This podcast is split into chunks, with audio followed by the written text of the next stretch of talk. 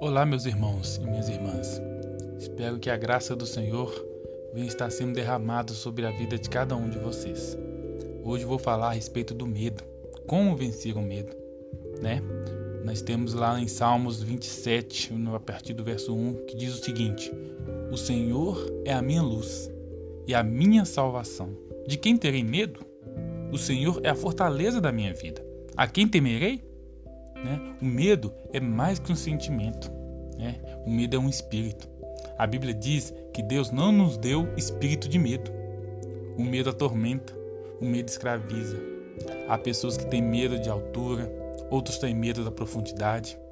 E há também quem tem medo do coronavírus. Estamos vivendo aí num, num momento caótico mundial, onde, onde pessoas estão morrendo por causa deste vírus.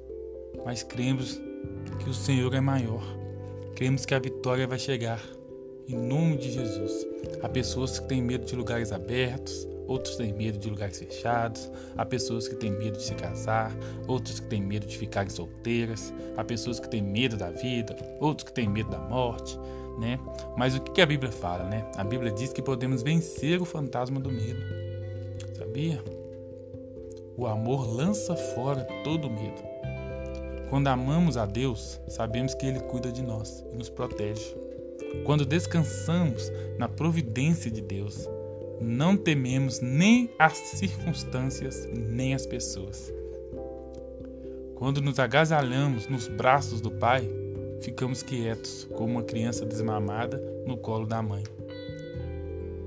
Quando nos aquietamos sobre as asas do Onipotente, mantemos o medo do lado de fora do nosso coração.